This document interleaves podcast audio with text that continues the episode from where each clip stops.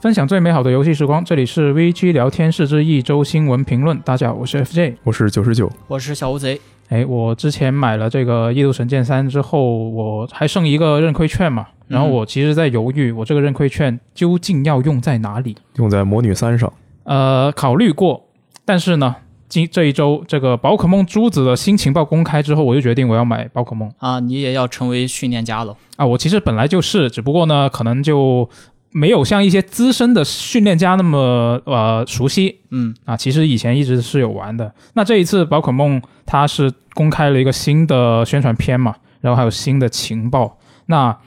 其中一个最吸引我的点，我觉得真的是必须要说，就是这个骑宝可梦遨游开放世界。之前大家的猜想会是你这个神兽可能到中期后期，然后你才能拿到它。嗯，虽然说看它那个造型，一看就是肯定能骑，但没想到这一上来就给了，然后直接就可以骑到处跑。啊、其实你非要说的话，它没有明确说这个东西一开始就给你，呃，啊其实还不好说。但是就给给至少给我一种感觉，就是它是可一个可以在中期甚至是早期就能够拿到的东西。差不多。对，就是其实我以前就一直是很希望能够就是有一个宝可梦可以让我在一个比较开放的区域，然后骑着这个宝可梦啊、这个最初实现的雏形可能是日月是吧？嗯，对，呃，但是当时就因为机能限制嘛，那那些地图其实都很小。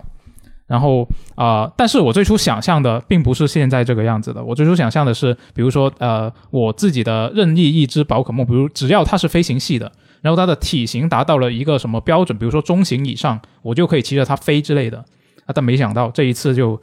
单纯只有这一个神兽可以骑着啊，至少现在这个片子里面显示的是只有展示了这个神兽是可以骑的。他这次两个就是片子一开始就是骑着神兽到处跑嘛。对当时我是就是看那个直播，评论区直接开始炸裂，啊大家都很惊讶，为什么这个骑神兽的方式跟我想的不太一样呢？啊、是就有点有点搞笑，就是呃这一次官方这个介绍展示的一个骑神兽的方式呢，它是有三种的，就是海陆空都有。是的，嗯你除了在地上跑，你还可以上天，还可以下海。嗯，只不过这两只神兽它们在海陆空的形态有所区别。对，就就我我觉得有一个比较想吐槽的就是那个紫色神兽，就看起来确实是一个摩托，然后呢，那个红色神兽就很奇怪，它它明明有轮子，它还要用脚来走。哦，你是说那个固勒顿对吧？，对对，我还我完全还没有记住他们的那个名字。但但总之就是红色的那个神兽就，我给我一种感觉，我第一反应就是这不是那种婴儿学步车吗？好家伙，婴儿学步车都出来了。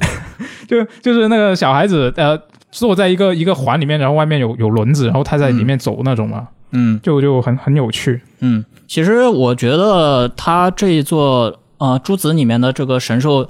感觉和这个阿尔宙斯里面可能还是有一些设定上的相通之处的。你比如说在阿尔宙斯里，呃，玩家在早期就会入手那个呼唤之笛，嗯，然后就是说，呃，召唤各种各样的宝可梦，然后让他们载着你实现各种各样的交通方式。我感觉这种设定在珠子里面应该也是会继续去采用的。所以说，这个神兽的话，早期跟玩家邂逅的可能性，我觉得也是挺大的。那其实你像在最近两代，就比如说日月还有剑盾里面，神兽都是的，就是你在流程前期。刚开始的时候，其实它就已经登场了。嗯日月的时候的那个是还是一个小星云形态嘛，然后就跟着你一块到处冒险。然后剑盾的话是那两只呃剑狗与盾狗，就是在游戏前期那个迷雾森林的时候就已经现身了。是所以说，我觉得在这一座，也就诸子里面，它这个固勒顿、密勒顿，然后在早期现身的话，本质上来说也是一个比较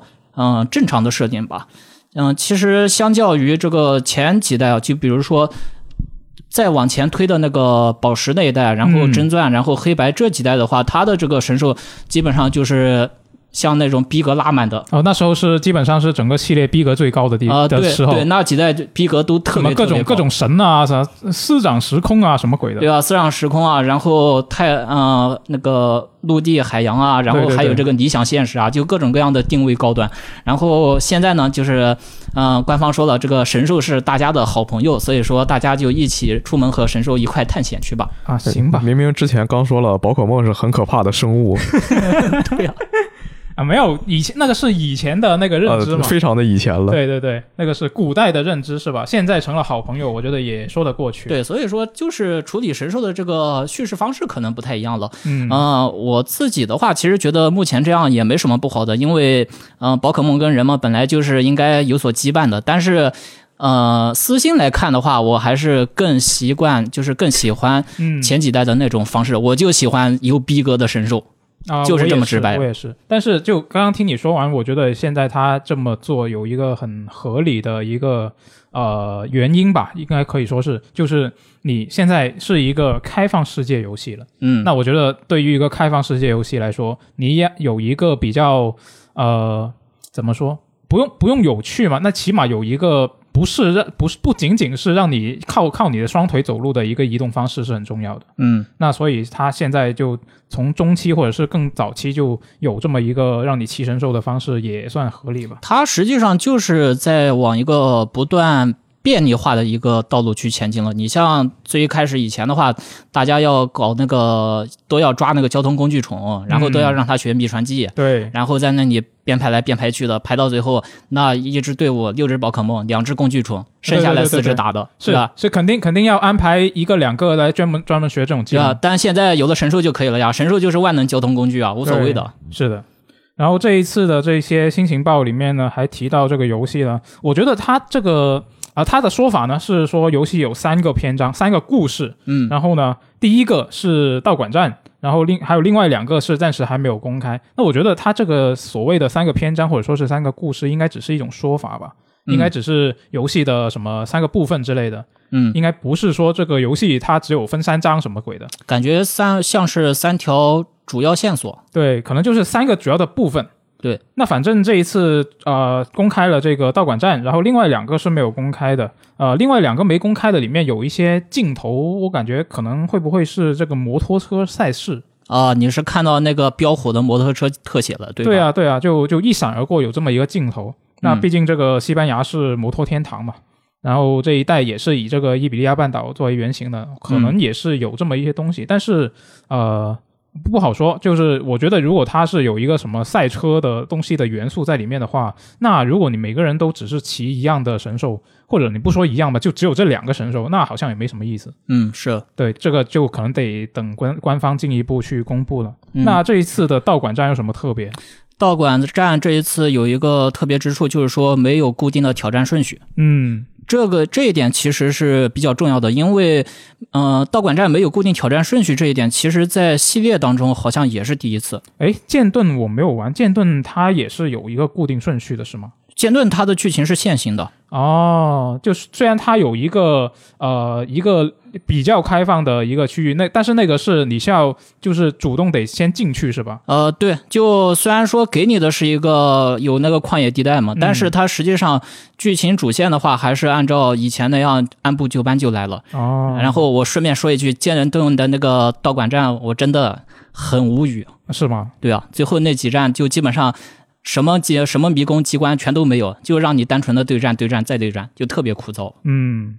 那在这一次珠子当中呢，就是说，我觉得啊就因为这个应用了开放世界的基础框架嘛，嗯、所以说这个道馆战可能在这个呃挑战顺序上面就不会再加太大的限制了。但是从另外一方面，我觉得从编剧的角度来说，从叙事的角度来说，这样反而会导致整个故事可能不是那么好写。嗯呃，因为在以往作品当中，呃，馆主他是实际上就起到了一个非常重要的连接点的作用，就是说，馆主他自己的一些经历，他跟你的一些互动，实际上是跟这个整个世界乃至那个神兽的传说都是会联系到一块的。嗯你就比如说宝石里面，它那个呃绿宝石咱们先不说啊，就是红蓝宝石里面那个水系道馆，它不是米可米蒂嘛？然后米可蒂他自己也知道一些，就是说古拉顿还有盖欧卡他们的之间的一些传说嘛，他他那个时候也会跟你交代的。但是你现在要转到珠子里面，你没有固定的挑战顺序，那你这回头到时候你这要挑战哪一个馆主，然后那个馆主对应的跟你说一些这个神兽的相关的剧情什么的，啊就不好叙事了。对碎片化叙事是吧？对，就有可能转到碎片化叙事的角度上去了。嗯，但是宝可梦会不会这个会进行碎片化叙事？这个说实话，嗯、比较悬。啊我觉得应该不会。嗯嗯，我目前的一个想法就是说，现在这个馆主这边指望不上了，所以说这个与神兽有关的剧情可能就要集中到另外一个人物的口中，那就是博士。啊，博士一边你你一边冒险，博士一边给你打电话，然后在电话那一边一直解说，你你这说的不就是跟经营里面一样吗？经营里面不就带个电话啊，好像也不是不行可能。是每次你去找博士，你想要他帮你干点什么，他都先给你说一段书。嗯，也有可能。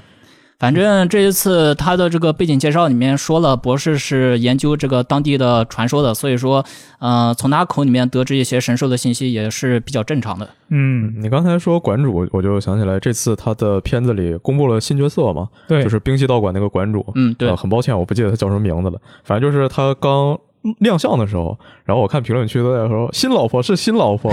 然后后来我看官网写的是男他，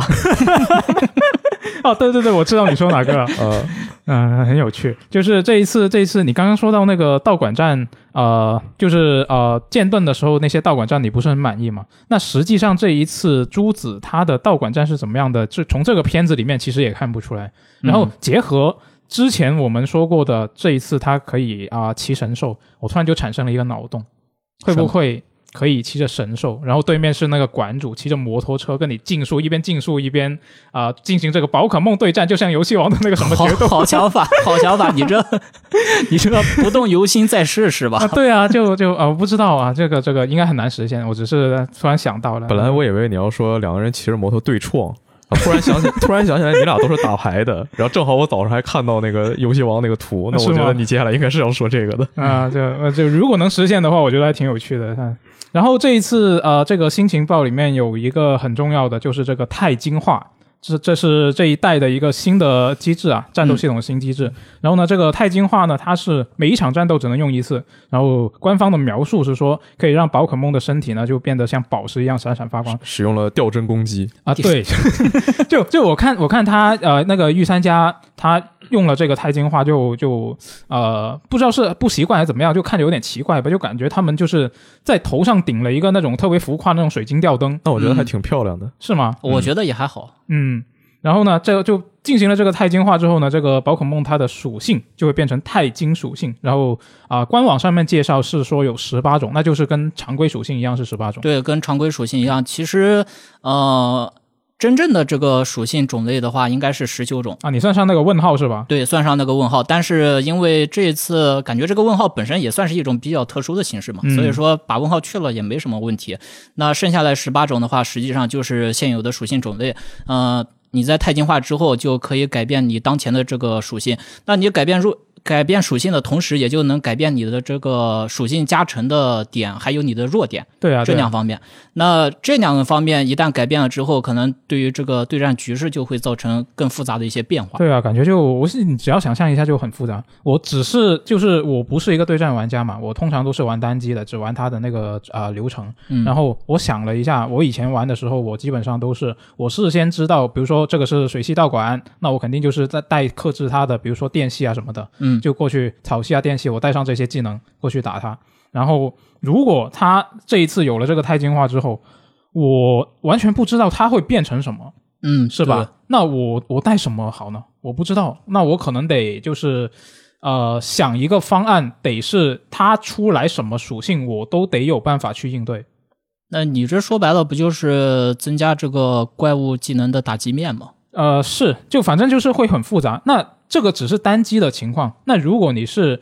跟玩家对战的话，那这个就更复杂了，嗯，是吧？那这个就哦，这我不敢想象。但是有一个疑问啊，它就是每一只宝可梦是不是就是说每一个种类的宝可梦它都有十八种钛金属性，还是说这个呃特定的宝可梦只有特定的几种钛哎金属，性？这个正是我想说的。这一切你刚刚问的这些都不明确。对，就是它它呃，你看它官方的那个描述，它是说宝可梦钛金化之后，它的属性会变成钛金属性，它的原话是这么说的。嗯然后你这个什么意思呢？我我原本第一次就是第一反应的理解是说，比如说它呃，我原本是草属性，然后我啊、钛金化之后，我变成一个钛金什么属性，嗯那这个钛金什么属性这个东西，它是跟原来的那种不钛金的原本的那种属性是一一样的一个属性，比如说钛金电属性。跟普通的电属性，它其实一样都是电属性，对它的那些呃被克制的那些倍率是一样的，嗯是这样的一个设定呢，还是说钛金什么什么属性，它是跟原本的那个什么什么属性是完全不一样的，是两个不同的属性呢？我觉得它应该是固定的每只宝可梦对应什么，然后有的一样，有的不一样吧。它官它举官方举的例子不就是说什么这个伊布能变什么属性，那个伊布能变什么属性吗？对，不确定，就要是不固定的话，它不就举不出例子了吗？呃不好说。就我我主要是不确定它的那个钛金属性跟它普通的属性究竟是不是同一回事，主要是我们现在仅仅知道，就是说宝可梦珠子有钛金属性这么个玩意儿，但是具体是个什么形式不清楚。对，所以这个，因为因为官网里面其实他还提到一句话，他说啊、这个宝可梦钛金化之后，如果说它原本的属性以及它的钛金属性以及它的招式属性都相同的情况下，那招式威力可以进一步的提升。那意思是不是就是说这三个东西可以不一样，是吧？嗯那所以它具体是怎么样的一个机制，其实现在还不好说。呃，是这样子，就是按照一般的战斗公式来计算的话，其实一个宝可梦它的这个招式的属性跟自己的这个属性如果是重合的话，就有一点五倍的威力加成，嗯，然后再加上钛金属性的话，有可能就是说进一步提升，也有可能再乘个一点五，对，也只是一种可能性。对，就不知道，就是原来的话就没有钛金化这个东西的时候啊、宝可梦的招式跟它宝可梦自己的属性其实是没有一个必然联系的嘛。嗯，就是比如说我水系的宝可梦，我说不定也能学什么电系的技能，啊其实没有关系的嘛，对对，就是分开的。但是它这一次钛金属性这个东西出来之后，官网说的这一句话就会让我觉得说，是不是把这两个东西给连起来了？就是现在会有一定程度的一个影响了。嗯，就是说还是增加了整场对战的战略性吧。对，就就整个整个钛金化这个东西看下来，就会感觉这一代的这个对战部分、战斗部分会很复杂嗯，的。这个具体怎么复杂法，可能得真的是等进一步的这些情报得公开了。嗯然后说到这个钛金化呢，这一次也是有一个叫做钛金团体战的东西啊，怎么听起来有点耳熟？呃，我第一我第一眼看上去就想起来之前剑盾的那个集具化团体战了。对这个钛金团体战呢，它是一个现实内击击败这个钛金化野生宝可梦的一个四人合作玩法。然后呢，它的一个特征就是你玩家是不用等其他玩家的回合的，就是我想什么时候来呃下起指令都可以，我不用等其他的玩家先把他们的回合结束什么的。嗯就是啊，可以按自己的节奏来攻击嘛。然后呢，另外一个就是说，这个钛金团体战里面呢，训练师是可以用一个叫做声源的一个动作来替代宝可梦出招，就是我这一个回合我可以我的宝可梦不出招，然后我用声源。那这个声源有什么用呢？这个声源它是一个对我方全员有效的一个辅助技能，它有三种，一种是提升啊、攻击特攻，另外一种是提升这个防御和特防，最第三种就是回复。然后这个一场钛金团体战呢，最多可以用三次这个声源，就感觉这个钛钛金团体战，首先它是一个呃，就是玩家的回合是一个怎么说呃，完全就大家是随心所欲嘛，就可以说是随机了，或者说是你可以不是一个呃你你打完这一回合，我再打一回合，不是这么一个安排好的东西。然后另外一个就是有了这个声源的一个代替，呃，一个加入之后呢，那这个声源什么时候用？是吧？嗯这个也是一个元素。那这两个元素结合起来，我就觉得这个钛金团体战你真要打的话，感觉你真的得整个队伍我得全程开语音才能打得好，不然就是一团糟。啊，有必要这样吗？我感觉是的，就会很混乱嘛。就是比如说我要打一些配合的话，哦，是吧？我懂了。但当然你不你不需要配合的话，那当然是不需要。就是如果你要配合的好的话，要要把这个战斗打好的话，我感觉真的是要全程语音。比如比如说我跟你沟通，我要我要放这个技能了，然后你跟你那个技能可以跟我这个搭配，是吧？然后我们就先后放，是吧？我先放还是你先放之类的，感觉这个真的得沟通。你的理解其实是建立在这个所谓的玩家可以按照自己的节奏进行进攻这样一个基础的对，呃设定来看的，但是它的这个就像我之前提到的，它的这个表现形式也是不明确的。嗯，就虽然说它这边好像强调的似乎有那么一点实时的呃元素在里面啊，但是呃，目前来看，你像包括阿尔宙斯里面。如阿尔宙斯它本身够实时了吧？但是你进入对战之后，还是那个传统的回合制体系啊。啊，但是阿尔宙斯是单人的呀。嗯，对啊，但是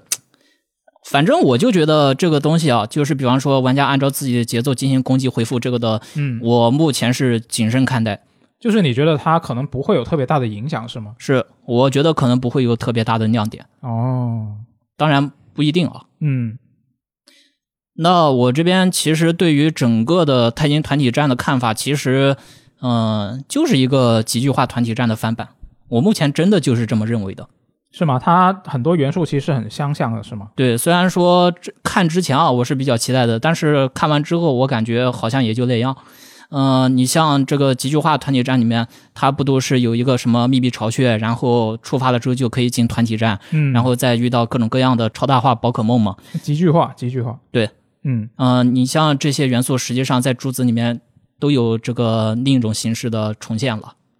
嗯，对吧？你在珠子里面本身也是的，找到各种各样的什么钛金洞穴，然后进了一个团体战，然后团体战之后出现了一个钛金化的巨大宝可梦，对，呃，其实都是一样的。然后你像包括这个训练家生源的这个机制，我印象当中记得剑盾里面好像也有，啊，剑盾里面就有了，是吗？它是在这个极具化团体战里面，如果哪一只训练家他的宝可梦倒下了，倒下了之后怎没事儿做怎么办？然后训练家出来喊两声，哦，给其他的宝可梦上 buff，好像是这么个机制。哦，就就跟这一次珠子有一点不一样，但是比较类似。嗯，对，这次反正也就算是一个变种嘛。相较之下，我自己更担心的一个问题啊，就是说在这个钛金团体战里面，如果你找不到在线的队友，嗯那你就不得不去单刷。那你单刷的话，这个 AI 队友应该怎么配置？这就是一个问题了。嗯，我为什么要说这个话呢？因为我在嗯、呃剑盾的那个极具化团体战里面就遭遇过一些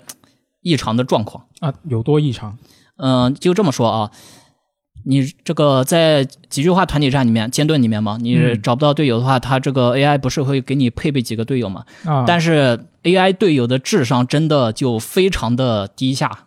啊相当的低下他就普通的丢技能，那也还不够是吗？我就一句话给你总结啊，三星以下的这个极具化团体战，你得做好偶尔偶偶然翻车的准准备。啊，然后三星以上的极具化团体战，你得做好时刻翻车的准备。真的吗？对啊，就是这么惨。啊，实际上，你像包括我有有几次嘛，就是在玩那个极致化团体战的时候，不是碰到一个用那个破波盾呃破破盾轮的一个 AI 队友嘛，嗯然后他那只破破盾轮盾轮是怎么回事？只会强化和回血，他不会出招。哦，就就是是就是他那个 AI 配给你的那些 AI 队友，他的宝可梦可能他的配招是有问题的，是吗？呃，是是这个问题吗？可能他的这个配招表是没问题的，但是他的这个出招逻辑是肯定有问题的。哦，就他那只破破盾轮怎么一回事？出场之后，第一回合强化，第二回合回血，第三回合强化，第四回合回血。哦哦，我我懂了。就其实以前啊、比如说最早我记得是宝石版的时候，就开始有双打嘛。嗯，就那时候其实跟 AI 双打，就是也会有这些情况出现嘛。嗯就 AI 控制的那个宝可梦，它可能疯狂的在那边什么用一些什么摇尾巴什么的，啊，就对对就一直用一些辅助技能，然后基本上就只只能靠你自己来输出什么的，对，就可能就是这个这个问题是吧？所以说这个真的就直接让人血压升高。你说你这个一边强化一边回血，你又不你又不放招，然后你回血又回不过对面打的那些伤害，嗯，说白了其实就是送人头。嗯对，所以说自那次之后，我基本上每次打这个剑盾极具化团体战的话，全都要事先联机找队友，嗯，因为 AI AI 队友真的把我恶心到了。那么看到这一次的珠子，就不知道官方会不会有有所改进。嗯，啊，那说到这个钛金化，其实我会有个疑问的，就是宝可梦它，我记得是从第六世代开始吧，就嗯。基本上每一代的正统作它都会有一个新机制，什么 Mega 进化、究极爆发什么，然后最到呃剑盾最近的这个集聚化，嗯，那我就比较。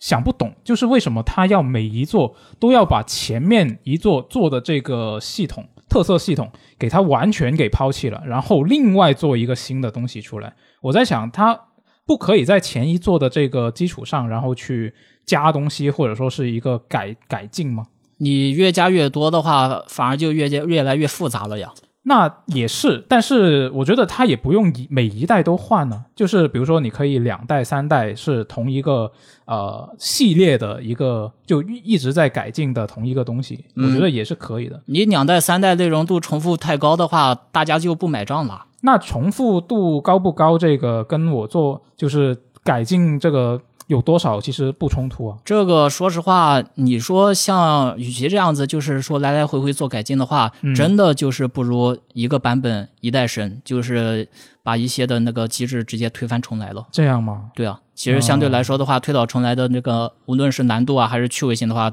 可能都更有保啊，障一点。可能可能至少是从开发的角度说，这样会比较好做，是吧？嗯，就如果你往往原有的东西上面加，你还得考虑那个平衡性要怎么去调整什么的。嗯，它实际上宝可梦这个系列就是可以分成两个部分，一个是基础框架，一基础框架的话，它其实是一直在加的。嗯，就比如说这个四代里面区分那个物理招式、特殊招式、变化招式，对，然后五代加蒙特，然后六代的话，除了刚才提到的 mega，还加了个妖精属性。你要其实它的这个基础框架实际上是一直在添加的，就是说为了完善这个宝可梦对战的一个整体性的机制。但是相对而言，你像 mega 进化、Z 招、集聚化这些东西，在我看来可能就是一个锦上添花的存在了，就相当于每一代版本它的一个特殊机制。哦，就是你觉得这个东西其实它并不涉及到一个太核心的部分，呃，对它，是一个锦上添花的。对，它就是相当于进一步丰富你的这个战略的呃趣味，还有一个战略的深度。哦，那这么样一想的话，其实每一个版本你换一种机制，反而会就是呃能够提高这个作品本身的一些趣味性，也能让这个呃不同的玩家他在这个购买不同代的游戏时，会有一些不同的打法思路。嗯，我觉得这个应该也是 GF 的考量之一吧。其实你不单单像游戏啊，那个别的不说，我直接说 PTCG。嗯 PTCG 也是的，它最一开始的时候，以前都在打那个什么 Tag Team，然后现在又转成那个 VMAX，它实际上也是的，就是换一个版本，换一种玩法。嗯，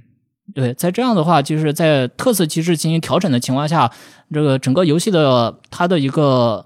呃内容深度吧，就是可以能够得到不断的拓展。嗯，有道理。那宝可梦珠子呢是今年的十一月十八号发售，那现在是已经开预购了。那像我的认亏券可以用出去了。那大家如果看了这一次的这一个演示，也是对这一代是比较有兴趣的话，现在就已经可以去预购了。我要买实体版，啊？是吗？对啊，那你就不能第一时间玩到了，是吧？没事可可能会我就是要实体卡带，别的都无所谓。啊，可以。那实体版好。那接下来我们来聊另外一个新闻呢、啊，呃，刚刚刚刚我们聊宝可梦，就因为啊阿九他完全不玩宝可梦，插不上话是吧？呃，也还好吧。啊，对 对，那那这这现在跟聊一个你能聊的，哎，歌坛骑士，这这个你应该可以聊了。啊，我要说不能呢，呃，我不信，那聊聊啊，这个 IGN 呢，它是在这一周是公开了这个歌坛骑士的一个实际演示嘛。啊，官方说它是一个游戏序章的一个演示，然后是有十六分钟那么长的。然后呃，这个演示开场呢，他就是夜翼啊、红头罩、蝙蝠女，然后罗宾四个人在商量说啊，有个大学教授啊，跟这个蝙蝠斯的 蝙蝠侠的死有关啊。然后呢，就让玩家选择用哪个角色去进行调查嘛。然后镜头一转啊，就来到了这个哥谭大学。然后一番调查之后，就找到一个隐藏房间。那这个房间呢，看起来是一个秘密实验室。那调查完出来之后呢，就看到有一群歹徒在学校纵火，然后呢，刚好就接这群歹徒来进行一个战斗的教学和潜行的教教学了。然后这个演示，呃，有一些我觉得挺好的地方，也有一些呃不是很好的地方。首先，我先说不好的，就就开头这个芭芭拉就是这个蝙蝠女，她那个蝙蝠钩，它这东西还有名字呢。有的啊，你你不记得那个阿卡姆系列里面，它都是道具都是有名字的。我当时玩的英文啊，哦，好的，我玩的是中文版，不好意思。那这个蝙蝠钩呢，它的那个效果还是比较坚僵硬，啊，对它那个整个人的动作看上去就像一直在蹲着那种感觉。就他他那个蝙蝠钩的效果，其实在他这个游戏第一次有演示的时候，我就已经在说了。就他他那个蝙蝠钩射出去，那个钩索射出去之后，他那个人就是怎么说，没有什么过度的动画，他就是原地起飞，然后就拉过去了。但我觉得这次比上次好了不少，好，对比最初那个好了不少，但是还是没有就以前的阿卡姆系列对没有阿卡姆系列那个那么好。然后呃，另外一个就是他在那个案发现场去勘探的时候呢，就没有那种比较酷炫的侦探视角的演出啊，他就是一个非常普通的，就扫描了一下这个环境，然后一串跟那个脚印。对对对，嗯然后就互动了一下就完事了，就比但我觉得。这样应该也还行，因为如果对还行开了一个侦探视角的话，就是整个画面就会变成那种反色嘛，嗯，我觉得还挺累眼睛的。啊、是，而且会让人觉得啊，你这不就是跟那个阿卡姆系列一样吗？哦，我以为你要说，那你弄的这这么简单，你是不是在侮辱我的智商？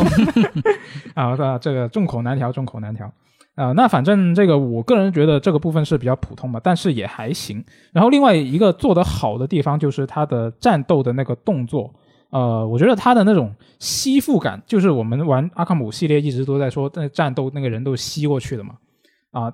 这一座这个高山骑士就完全没有阿卡姆系列那么的明显，除了那个滑铲动作，那那滑铲嘛，滑铲不就得滑过去吗？嗯，是吧？那除了滑铲动作之外呢，他的战斗里面，我看这一次演示很少有动作让让我觉得说他这个人在地上滑过去，或者是被吸过去啊，不是说完全没有啊，还是有，但是就比较少，不会像阿卡姆系列那么的明显。你可以看到他都是一步一步跑过去的，然后比如说你啊、一个动作，它都有一个。跑步前冲的这么一个冲刺的动作，然后再接上一个，比如说踢腿啊，或者什么空翻啊之类的，就会我会觉得说，就这一座它的脚步的那个动画跟它地面的那个绑定是做的比较好的，你不会觉得他在溜冰。我觉得，就我还是之前电台里我说过我那个观点，嗯就是其他就三个角色，除了叶翼的其他三个角色，我觉得他这个吸附做的都很正常，就嗯看的可以，就只有叶翼特别的滑，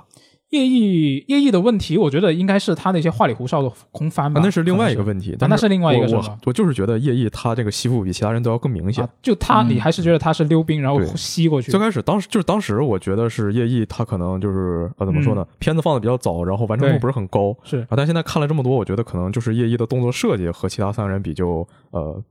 做的比较特殊吧。啊、那就比较奇怪了，因为他如果只有一个角色这样的话，就通常这这种你统一度应该会不会出现那么大的差别，那不好说。可能每人占一个问题呢。叶翼就是吸附有问题，然后红头罩就是那个呃开枪和近战夹在一起，动作很怪，啊，就每人占一个问题。每人占一个可能哎，你你这夹在一起的话，那不就问题就占完了？那你你这不能这么想，你得想其他三个人都没有这个问题。啊，不知道。那反正这一次这个演示，我看芭芭拉的那些动作，我是挺满意的。而且就是还有一点比较值得说的，就是他的那些空翻的动作，也是那个距离比较写实，嗯你不会觉得说他是一个什么啊、超人类的那种，或者说是像以前你呃也也还是啊，跟用用阿卡姆系列举例子嘛，就是。蝙蝠侠也有一些啊、空翻的动作，那些就很夸张，就直接整个人就飞在空中就飞过去了。嗯，那这一次就不会，所以我觉得这一次也是他做的比较好的一个地方。可能是因为蝙蝠侠他那个斗篷比较大嘛，嗯一甩开之后，你看他飞起来效果就比较显眼。那可能是吧。嗯，呃，他这次就片子放出来当天，我是看了一下的，嗯，然后我看到刚开始打架我就睡着了，睡着了。然后 为了录这个电台，我又把片子找出来重新看了一遍嘛。啊我看到他最后打那精英怪的时候，我又睡着了，那所以我又从头看了一遍。啊，对对，打精英怪那里真的比较没劲。他就是，不过那个是教学嘛，那个就是一直在教你什么长按攻击就可以破他防什么的，啊对对，就就一直在教学，可能就教学本身比较没意思吧。那 那那个这次一上来是教你潜行嘛，对，然后就感觉像是你走到离敌人一定距离，然后他就开始按那个要求的剧本开始念台啊，词，对，有个脚本安排好了。念 念的台词都特别奇怪，就有些人那个在那儿那在干什么来着？啊，他他们在放火，对，在放火，在砸东西。对，然后他就在那儿有点像唱歌，有点像喊口号，说砸碎砸碎，把你们全都砸碎。还有一个是在拆那个呃烟雾报警器还是火灾报警器，啊对对对，然后也是对着一个报警器啊，去死吧，去死吧，去死吧，呃，就有点微妙。嗯，这个应该只是这些角色他的设定问题吧，可能是。嗯对，然后就好像是在一个场景，你把敌人全都潜行打倒之后，嗯它有一个奖励加成，嗯，拿到的物资会更多一些。哦，之后他进到就是学校那个地下室找暗门的时候，嗯在一个那是工作台上吧，算是，嗯然后查看各种东西，最后是把一个密码和一个微波炉联系到一起，它这个就解开了，就感觉有种呃点击冒险的意思，呃点嗯点击点击解谜的意思。就就非常常规的基础的那种解谜要素吧。嗯，对，可以说是不知道之后嗯会不会有大一些的整个场景里的解谜。对，就呃怎么说？我觉得作为一个蝙蝠侠衍生游戏，我觉得解谜部分应该得多下一些功夫。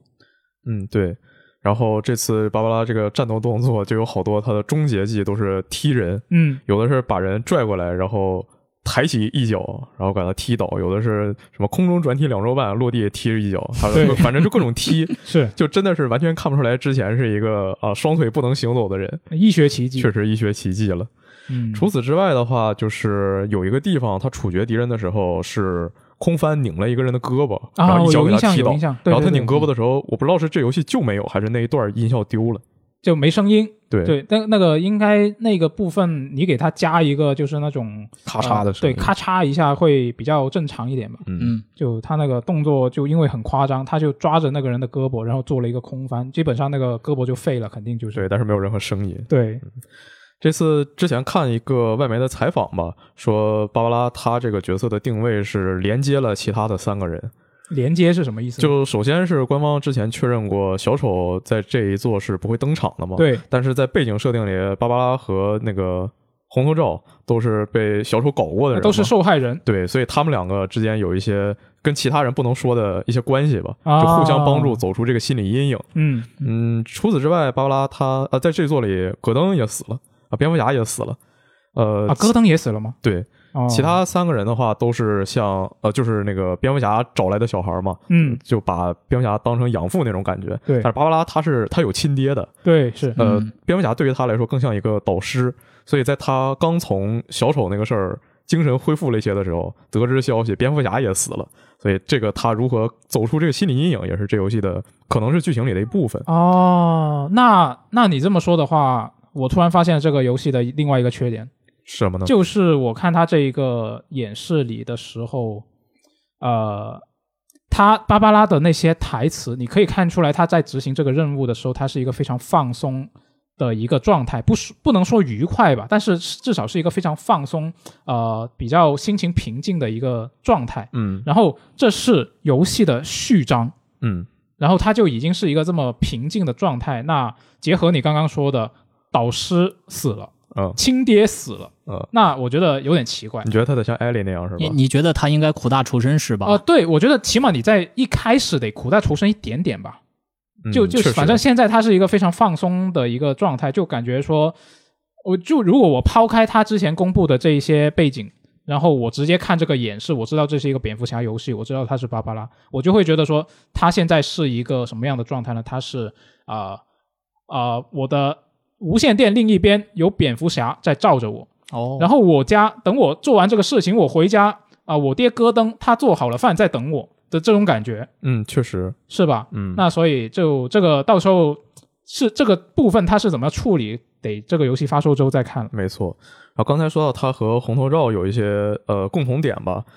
除此之外，在那个采访里还说到，就是芭芭拉是最早认识叶翼的人，嗯然后也没有人比他更了解罗宾，所以说就他会在这三个人的关系之中吧，就就随着游戏推进，他们之间那些故事也是游戏的一个卖点。哦，原来如此啊！那我觉得这个游戏，嗯，我不知道大家怎么想啊，至少我自己个人对它还是有一定的期待度的。就说到底，期待可能主要还是因为说，因为阿卡姆太好玩了，然后我想玩到更多像阿卡姆这样的一些作品嘛。但是没有，那最接近的一个替代品可能就是它了。呃，你你的你想玩的原因是因为想玩阿卡姆，还是喜欢蝙蝠侠呢？呃，我觉得都有吧。就是我希望玩到一个像阿卡姆那样程度的蝙蝠侠游戏。嗯，我看我朋友圈里有个人，他是就蝙蝠侠粉丝，然后所以就非常想玩这个游戏，嗯，就好像反正看他那个意思是，这游戏的一切缺点都可以接受，因为它是一个蝙蝠侠的游戏啊，虽然里边并没有蝙蝠侠，但是他好像那个人，我记得他应该是红头罩粉丝，哦，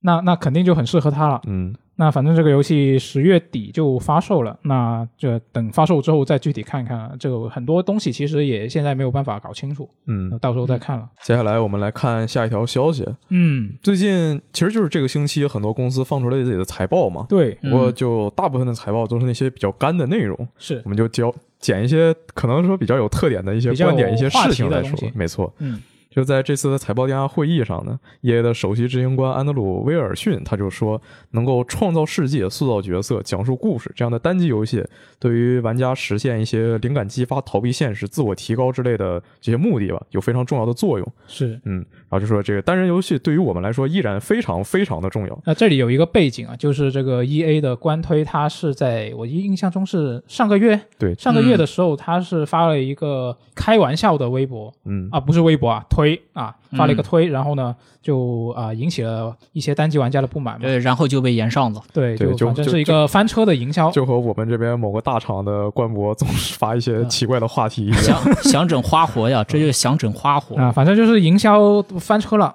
嗯，对，然后同时呢，就是 E A。就是这个首席执行官啊，他也承认说，在过去的十二个月里，服务型游戏占了 E A 财政收入的百分之七十。嗯，嗯，呃，只能说这事儿很真实。对，嗯就道理是大家都懂，是单机游戏确实是有这些作用，但是它也就是不好挣钱。你做一个多人，然后它确实就是要呃来钱来的更快的。是，其实我 E A 游戏玩的并不多，所以说我甚至就乍这么一提，我想不起它上一款上一款纯粹的单机游戏是谁。就第一印象是《绝地陨落》嘛，因为它比较大，也可能是因为新张新闻里配了一张图。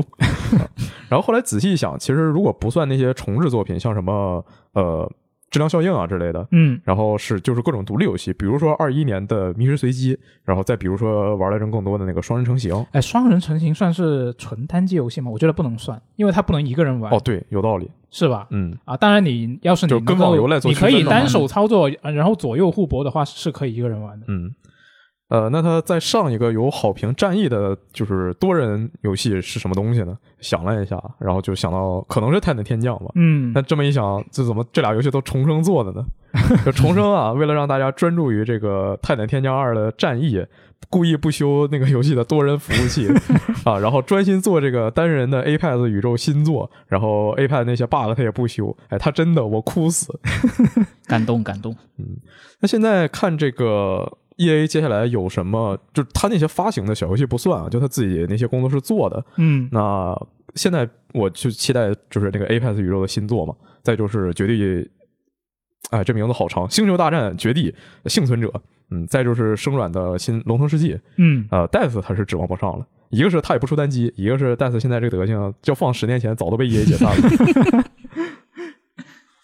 哎，其实我觉得啊，就是他安德鲁·威尔逊的这个话还是有道理的嘛。呃，毕竟这个单机游戏虽然说在制作过程当中也可能出各种各样的幺蛾子，但最起码在它呃大体做完的那个一刹那，它的成本是可以计算的。嗯，你像无论是像这个《最终幻想七》重置版这样有一个集中的营销爆发期，还是说像《旷野之心》那样是偏长卖向的作品嘛，你有了销量，本身就有了钱，有了钱就是有了利润。那相较而言的话，我觉得这个在线服务性游戏可能就呃更难把控一点，因为它为了维护用户户的口碑嘛，就需要持续性的投入。你做新内容要钱，然后你运营社区要钱，然后你这边做的新内容出来完了之后的再去跟进宣发也要钱。是，你钱赚的多呢，一切都好说；但钱赚的不多呢，你再搞这些就基本上无异于呃自我折腾、慢性死亡。呃，所以说我觉得这个单机游戏和它这个服务性游戏的盈利方式还是不太一样的。所以说应该要怎么办呢？那还是双管齐下。嗯那，双管齐下当然好了。所以说论搞钱的精明程度嘛，还是你 EA 牛逼。是，嗯，但是这个 EA 最近的这几个服务性游戏具体是个什么德性，大家懂的都懂啊。这个《战地二零四二》，你刚出来那时候的骂的有多惨，然后现在好不容易整个第一赛季出来，出来完了之后的有人又在那里说什么团队人都走掉了，要去开下一步《战地》了。嗯，那这搞得大家都不知道该不该玩下去。你还有更前更前一段时间的那个啊、圣歌，对，呃，一提圣歌大家都知道了，艰难的决定。嗯，嗯，所以说这个 E A 具体下一步会出就是什么样的作品，这个说实话谁都没信心。哦，突然想起来，E A 接下来有个我非常有信心的作品《死亡空间》重置版。啊，对，虽然说它也是个重置版，但毕竟是一个完全重置，嗯，期待一下。对，是，那反正我觉得他这个话就是像刚刚小乌贼说的，他我他他觉得单人游戏非常重要，那这个这个话，我觉得大家就不用太较真啊，不用太在意，他肯定就是啊、你多人游戏他也做，然后单人游戏他也做，嗯这个他肯定是一个最好的方案嘛，雨露均沾对，是吧？对，但我现在 我有一个不成熟的想法，啊啥？就是 E A 多做一点星战的游戏，因为就算他这个星战游戏现在战役做的再烂，也比达斯米奇拍的星战新剧要好看多了。啊，随便编个故事都比他强是吧？对矮子里面拔高个是吧？啊，可以。那这个 E A 就刚好说到这个 E A 嘛，我这里也聊一个 E A 的另外一个游戏，我这个个人比较关心的一个新闻啦，就是 FIFA 二三，它是在这一周是公开了生涯模式的一些特性啊，我个人看完我觉得还挺吸引的，因为这同时是在这一周嘛，也是这个 NBA 二 K 也是公开了一些消息。那个我虽然不玩不玩 NBA 啊，然后我问了一些我呃玩玩这个游戏的朋友，他就说他看完之后就完全就不期待。就我问为什么，他说就觉得说这些都是一些怎么怎么说呢？他的说法是，他觉得这些东西都不是一些非常重要的，或者说是他不在意的一些东西，嗯，所以就完全不期待。那跟我这个 FIFA 这一次公开这些东西给我的感受来说，感觉就是完全是两个极端。我是挺期待的。这一次我介绍一下，这一次呃，它是生涯模式，FIFA 的生涯模式它有两个嘛，一个是啊、呃经济啊、经理模式、经理生涯模式以及球员生涯模式，就是一个你是当这个教练的，一个你是当球员的，就两个生涯模式。那这一次它的新特性有一个是通用的新特性，就是叫做可玩高光时刻的这么一个新特性，你就可以跳过一个比赛的其余的部分，直接玩那些关键的部分。就是不是很多人说你啊，这踢足球啊，因为这个球传来传去，传个传个八十几分钟都没有进球啊，很无聊啊，不是很多人有这样的看法吗？那这些人就直接打篮球就好了呀。就就其实我觉得这一个可玩高光时刻，它是有点呃基于这一种想法来出来的一个东西。当然，它完不完全是这样啊，而是说我一个玩家我要打整整一个赛季，我可能要打很长的时间。那我怎么样？如如果我的游戏时间比较有限，我怎么样把这个游戏的精华部分留下来，然后把那些不是那么精华的部分去掉？它就是这么一个功能。就比如说我一场比赛里面，我把那些传呃普通互相传球在前后场倒脚的那些部分全部都跳过，然后直接到了那些比如说我形成了一个进攻了，我就他就系统前面的部分给你模拟了，然后到了这个进攻的部分，然后把这个操作权再还给你。那他这个要怎么判定呢？如果说他就是一个踢点球的话，我还可以理解；他直接放到这个进攻的话，那这个球员的位置，然后可能就有些人就即使是这样，然后没有踢进，说啊，就是你给我模拟的不好，所以我才没有踢进。哎，你说的好，所以我是绝对不会用这个功能的。哦，就真有这种情况哦是吗？真的真的有，因为这个是这个是它是基于那些球员的属性，然后那个 AI 来进行模拟的嘛，就是你相当于是两队都是 AI 在控制，然后来踢比赛，然后踢到那些有关键的部分，然后再把这个操作权交给你。所以我是不会这么用的。就你毕竟玩家肯定是比 AI 要强一点吧，就是你一些随机应变的花活。对，就是你同样一个属性比较低的人，然后你玩家只要有一定技术的话，你是可以比 AI 踢得好，这个肯定是肯定的。那所以，那这个它，我虽然我说我不会用，但是它肯定是一个有玩家需要的功能，所以我觉得还是挺好的，就是把那些精华部分就啊、自己来玩，然后其他的又跳过。嗯，有些人就想射门，对，然后这呃，这个是一个通用的特性啊。然后呢，呃，经理生涯模式它也有一些自己的特性。呃，因为这个经理生涯模式我自己不玩，所以就简单带过一下啊。它这一次这一代是允许你扮演真实的球队经理啊，有三百五十位可以让你选啊。我有一个同学，他就特别喜欢这个杰拉德，嗯是这个利物浦以前的传奇的一个中场嘛。然后他现在是在阿斯顿维拉执教。那我告诉他，你这一代可以扮演杰拉德去带队，他马上就问我这个游戏哪里可以玩得到呢？然后就直接就就是啊，他准备就要玩这个 FIFA 二三了。啊、这个我觉得它其实也有一些其他的特性，但是我觉得我个人觉得这个是最重要的。啊、然后像接下来就是我自己个人比较熟悉的球员生涯的一个特性，它是新增了一个叫做个性系统的一个东西。那这个个性系统呢，它是在保留前作的这个球员技能树的系统的基础上新加的一个东西。它是可以让你的球员在球场内外内外做一些不同的行为的时候，你是可以得到不停的不同的个性点数的。然后这些点数是可以解锁一些不同的数值加成。它有三个个性，一个是特立独行，另外一个是艺术大师，然后另外一个是团队心脏。那这一个其实听名字也能听得出来了，就有它的区别。比如说这个特立独行，肯定就是那种啊特别喜欢自己一个人带球，然后自己去攻门，不传给队友的那些人啊。然后这个是比如说场内场你在场内比赛的时候，你进攻的时候拿到球，你是自己突破进禁区射门呢，还是找到在有利位置的队友，然后传球给他打助攻呢？那这些不同的选择就会让你得到不停的不同的个性点数分。然后场外是怎么样来影响这个东西呢？场外就是你来做一些决定，比如说赛后采访，你这个比赛赢了，我赢了个三比零，然后记者问你，呃，你怎么看这场胜利？那你是说啊，这一场肯定就是我牛逼啊，所以就带领大家获得了这个胜利？那这是一种个性。然后另外一种个性可能就是说啊，这个是大家努力的结果，这是我们通力合作的一个结果，是吧？这些不同的决定就会影响到你这个球员他的获得不同的个性点数。那这是其中一个。场外除了做决定之外呢，你还可以投资啊，这个我觉得就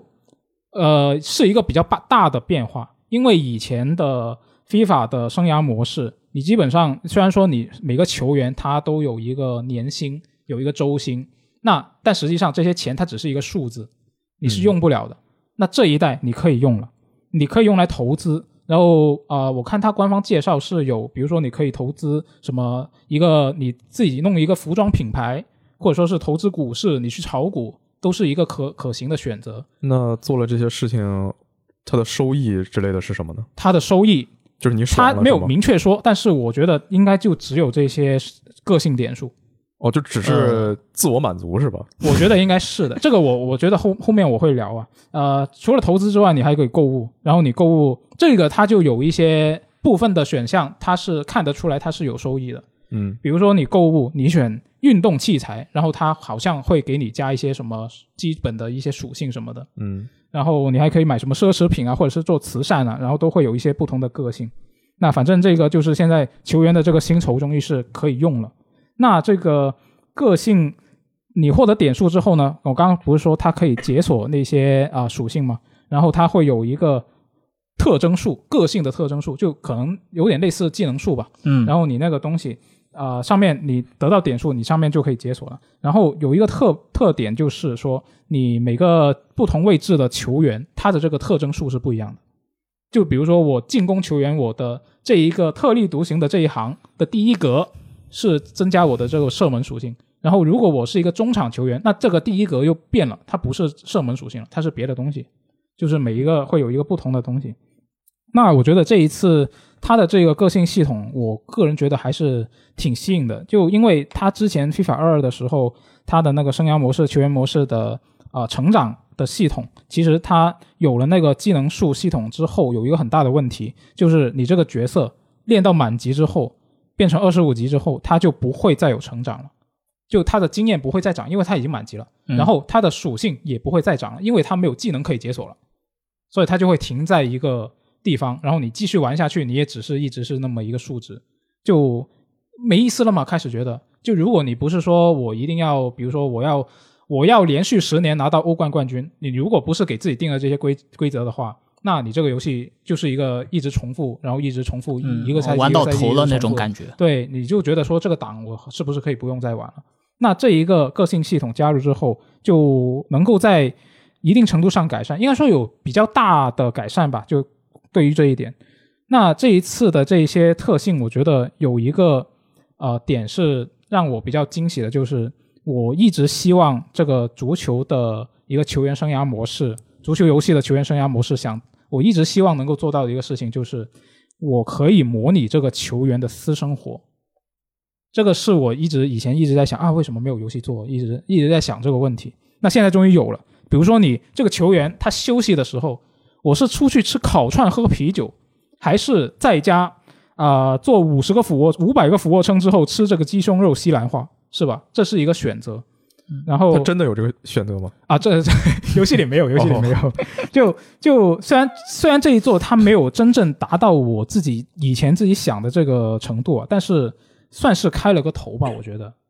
对，但是这一次我以前一直是这么想的，一直很希望有这个东西，现在它有了。但是现在它有了之后，我一开始是兴奋，啊，觉得啊好惊喜啊。然后我再认真想了一下这个东西它能够做什么，它会是一个什么样的状况的时候。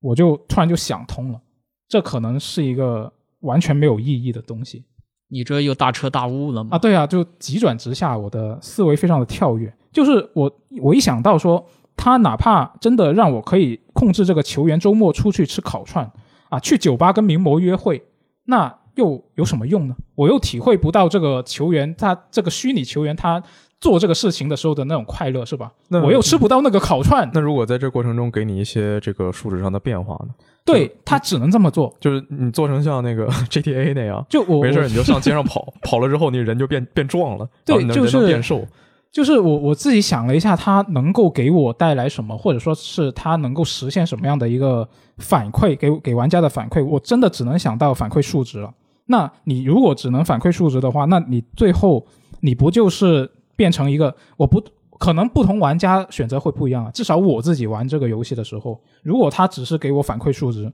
那我最后肯定是一个最功利化的一个选择。那比如说你吃烤串，肯定没有吃鸡胸肉健康吧？你作为一个运动员，那是不是我吃鸡胸肉的时候，它就会给我涨属性；我吃烤串，它就给我降属性，是吧？烤它可能会是这么一个反馈，那我肯定就只选鸡胸肉了呀，是吧？那所以最后就想下来，就会觉得说，他真的把这个东西做出来了，可能以现有的技术来说，或者说是以我能想象到的一个实现方式来说，它可能真的是一个完全没有意义的东西，或者说是只是一个怎么说？呃，就只是一个很普通的数值系统，它并不并没有达到我真的想要得到的那种东西我觉得也可能是，就很多玩飞霸的人，他根本就不在乎这个东西啊。对，这个是真的，嗯这个是真的。与其说在飞霸里做这么一个系统，那我不如自己去去出去吃烤串是吧？不是不是以 E A 的德性，他可能就直接出一个这种模拟游戏，模拟球员哦，哎，模拟人，然后那该买的你就直接买这个。对，反正就是我想来想去，就是想不到它可以怎么样，就是有一个很好的实现效果。就假如说，如果你呃想的复杂一点，比如说你给他加一个人际关系啊、我我请我的队友吃饭，我请他吃鸡胸肉还是请他吃烤串，这会影响我们之间的关系，是吧？吃鸡胸肉可能会比较健康，但是他会开始讨厌我，就类似这种的。你吃烤串，他会觉得你自己偷偷在家吃鸡胸肉，然后喊我出来吃烤串，然后他更讨厌你了。对呀、对呀、就是就是这这种，如果你可以做出像个改罗 game？就就这种东西，你如果做出来的话，好像也不是不行，但是就太复杂了，它就会牵扯到很多一些别的系统，你得一直给这个东西累加一些更多的系统来完善它的这个东西。就所以想下来就觉得现在想开了，这个好像有没有也不是那么的重要。嗯啊，但反正这一次的它的这个呃个个性系统还是有用的，就至少不是说它可以让我模拟球球员生活吧，至少是它能够在原来前作的那个基础上延长了他一个球员的档可以玩的那个时间，嗯，我可以玩更长时间，不会觉得说啊好无聊啊什么的。我就我同一个档可以玩更久时间了，这个起码也是一个好处吧。嗯，非法就是非法了。对，真的我真的比较我反正 FIFA 二三这一代我也肯定会玩。那接下来我们说另外一个 E A 的游戏，就是 Apex 英雄的第十赛季实际预告片，还有一些更新详情都已经公布了。它这个十四赛季会在八月十日上线，呃，地图改动啊、英雄技能这些预告都放出来了。嗯接下来就是非常常规的等这些泄露英雄技能的数据，然后等公布那些通行证皮肤什么的。等泄露还行，对，不过现在这个公布的皮肤其实不怎么好看。哦就等泄露是 Apex 的一个非常就特别日常的一个事情，因为重生的所有东西全都被泄露了，然后基传本上统异能，就是提前可能就比如说极端一点了吧，啊就这个英雄本身，他提前呃两个赛季。就跟六个月、半年 就就已经被泄露出来了，固定环节是？就我们会知道有这么个人，然后只不过他的一些就是呃，比如说他这个特殊能技能能打多少伤害，这个我们是不知道的。就你你当他的你当你就当他是宣发这个周期提早了半年是吧？对，然后就其实 E A 他现在也不太管这个事儿，啊，之前是现在是十四赛季嘛，嗯之前在第四赛季的时候，E A 呃就重生吧，他干过一个特别厉害的事儿，他把消息守得特别严，嗯之后是正常宣传，就是正常预热，呃做了特别多的预热，然后说我们要上一个新英雄了，然后那新英雄那个技能跟守望的末日铁拳一样，然后就但是就是挖数据的时候挖出了两套技能，嗯，大家就觉得说这可能是一个用来迷惑这个挖掘工的，迷惑还行一，套一套是真正的数据，那他们还挺闲。然后后来发现就是。呃，放说正常那个说到到今天我们就要发这个新英雄的介绍影片了，啊，然后发出来是那个新英雄的采访，新英雄在采访之中被一个神秘人就给刺杀了，直接死囚。啊然后那个神秘人是第四赛季的新英雄，啊啊！就他之前做的所有宣传全都是为了骗玩家的，还有这种操作就为了给你一个惊喜。牛逼就！当时当时觉得这个事儿特别厉害，啊！但现在重生已经没有这个心思了。现在重生那真的是就这所有东西早都被泄露完了。嗯这个新英雄叫万蒂奇，他是一个古巴裔的角色，就又一个说西班牙语的人。他的名字很拗口，所以到时候我估计很多人会叫他飞天居。飞天居这是一个呃 APEX 区国内一个主播的名字。哎，飞天居这不就是《守望先锋》里面的黑寡妇吗？哎，没错，他这个角色的技能，就虽然详细的数据没有公布啊，他呃默认技能是空手和开镜的时候，呃瞄准敌人能看到这个敌人甲是什么样的，然后你拿狙架别人的时候会有一个辅助框显示你离他多远，你这个狙弹道打下去是什么样。还有就是他的呃主动技能是放一个蝙蝠。之后，他可以瞬移到那个蝙蝠的位置，就能飞天嘛，拿个狙嘛，就飞天狙了。听起来好酷啊！他的大招就是一个狙，呃，第一枪打到人身上是按泄露，现在是五十伤害，嗯然后打第二枪是一百伤害，就是后面几枪都是一百伤害。就呃，他就之前其他人所有大招都是充能百分之百之后才可以放的，嗯他这个角色只要充了百分之二十就可以放，等于说就算充满可以直接放五下，不充满可以直接也可以直接打，哦，而且被他这个狙标记中的敌人，其他人打他会有那个伤害加成。哦，听起来很强啊！对，就按这个描述来说的话，他是一个首先对团队增益非常有用的一个角色。嗯其次，因为他这个能位移，然后能打伤害，他也如是一个上限很高，能就是单体突击的一个角色。嗯就这样的话，唯一的问题就是我担心他可能会强过头了，之后会削。他现在感觉这个设计真的很好，因为前两赛季的英雄设计其实都挺没劲的。再往前，呃，瓦尔基里和艾什这两个英雄设计的很好，但是就呃希尔还有这个那叫什么来着？风马吉和纽卡斯尔其实设计的都一般，嗯就，或者说就就不怎么样。哎，我问一句，那个重生经常削英雄强度吗？不会吧？呃，经常削呀、好吧，而且而且最最最神秘的是他他削不明白，他他也不知道自己该削谁，然后就有时候会那个，这我觉得这是一个很正常的现象，就是他拿那个职业比赛衡量普通玩家，哦，他会说职业哥觉得这什么东西对在比比赛里不不公平，哦所以我要改。然后改了之后就恶心所有人，但问题是这是一大逃杀游戏，嗯，我这边落地捡了二十发子弹，捡了一手配件，一把枪没有，对面满直接满配了，这哪有公平啊？这大逃杀呀，对吧？然后就是他这次地图蛛王峡谷要改版了，第三赛季被摧毁掉的中继站啊，第五赛季被摧呃摧毁掉的骷髅镇，这次都会呃以一个新的姿态回归了。哦啊，骷髅镇这是什么地方呢？就是 Apex 有个传说啊，就是骷髅镇镇长。因为这游戏刚上线的时候就只有这一张地图，嗯那个地方有密集的防区，你跳进去之后会有一种打使命召唤的快感，所以就所有人都往那儿跳，你就开局看那个运输船，可能刚飞到那儿，这运输船都没飞到一半儿，然后你看船里六十个人，只剩下二十个了，那可能二十个都不到。你回头一看，就那个那个骷髅镇楼那个天上跟那个放烟花一样，全都是跳伞尾气。那你就看右上角不停的死人，不停的死人，那最后能活着出来那个人被大家称作骷髅镇镇长。那这个，我不知道他现在改版之后，他那个物资什么地环境其实都改了一些，所以不知道还会不会像以前那种打架盛况，就真的是半张地图的人全都聚在那一个地方打。呃，除此之外，牢笼和山坡的掩体减少了。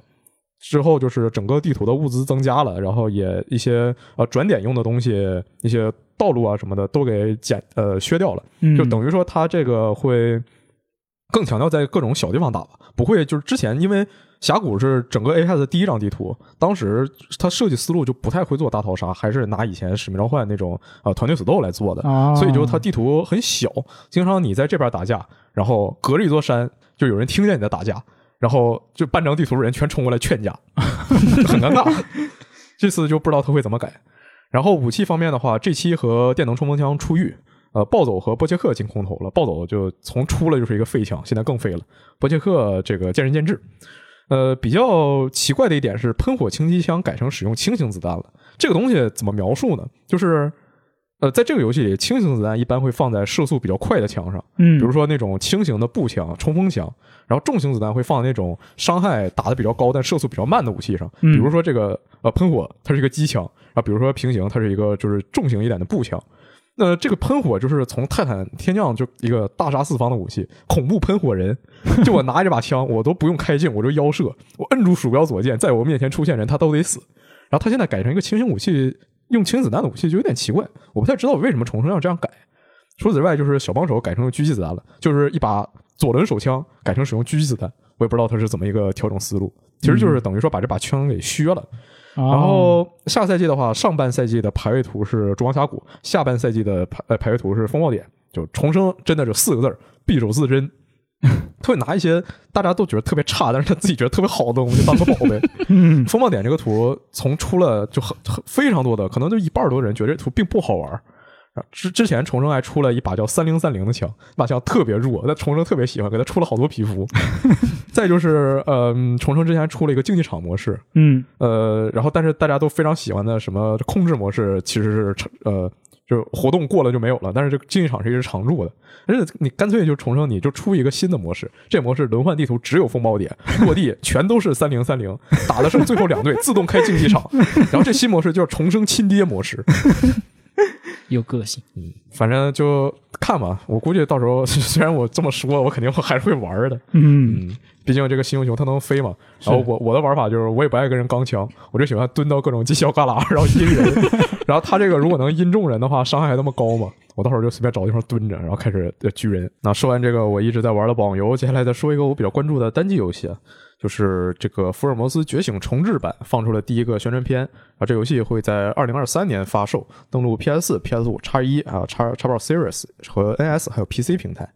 呃，但是呢，就它虽然说它这个上全平台啊，我就觉得它应该旧旧主机就是 PS 和叉一还有这个 NS，但是最好是别指望了，嗯，因为之前那个福尔摩斯第一章他说的就呃 NS 是不上的，其他所有平台它都上，对。结果在 PS 五和 x S 上会掉帧。然后 PS 四那就没法玩了，x 一后来直接宣布取消开发，嗯就对。所以说他就这么一说，大家这么一听啊，就把它当成一个只上次世代主机游戏就行了。这次重置版是用虚幻四重置的，被对原版游戏的画面、UI、过程动画、视角、游戏机制啊，很多内容基本上就所有内容全都进行了彻底的重做。就真的重做，对，而且把一些剧本啊、任务啊也都改了，就有的是改写，哦有的是扩充，就其实就相当于完全新作嘛。哦，我我最初上上周听他公布的时候，我还以为它只是一个普通的，就是重置幅度没有那么大的作品，当那听起来还是挺大的。就我看这个游戏公布之后，很多人会说，哎，一看是重置版，哎，就是说，哎，嗯嗯进二零二二啊，这是文艺复兴啊，又是一个重置游戏，我不玩了。但这个游戏它的重置真的是跟一个新作是一样的，它这次用的是福尔摩斯第一章的脸，嗯，呃，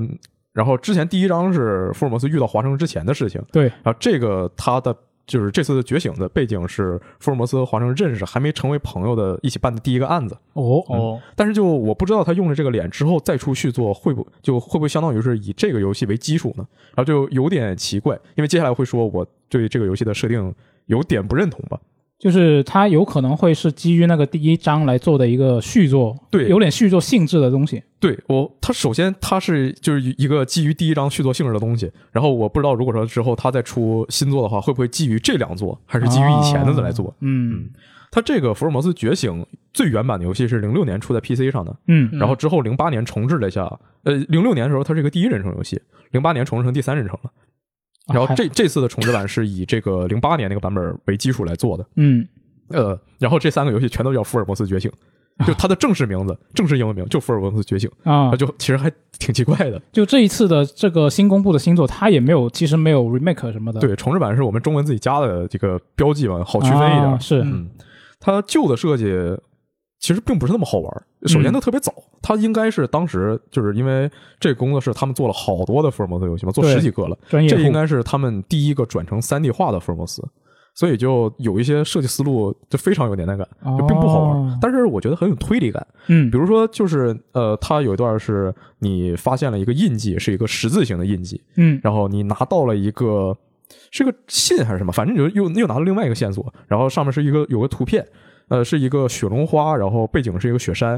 然后说这个东西好，你推理吧，接下来我们要去哪儿？然后你就把这两个东西结合在一起，十字加上雪绒花加上雪山，然后你会想到是瑞士，然后他就哦弹出一框打字打英文瑞士，啊，就是把把这单词这么对，然后你就打，只有把这个东西输对了，你才能去呃推进剧情。那对现在的玩家来说太硬核了。对，我觉得这个就放在二零二二年，你放在现在作为一个商业游戏，没有任何商业游戏会这么做，对，而且就呃，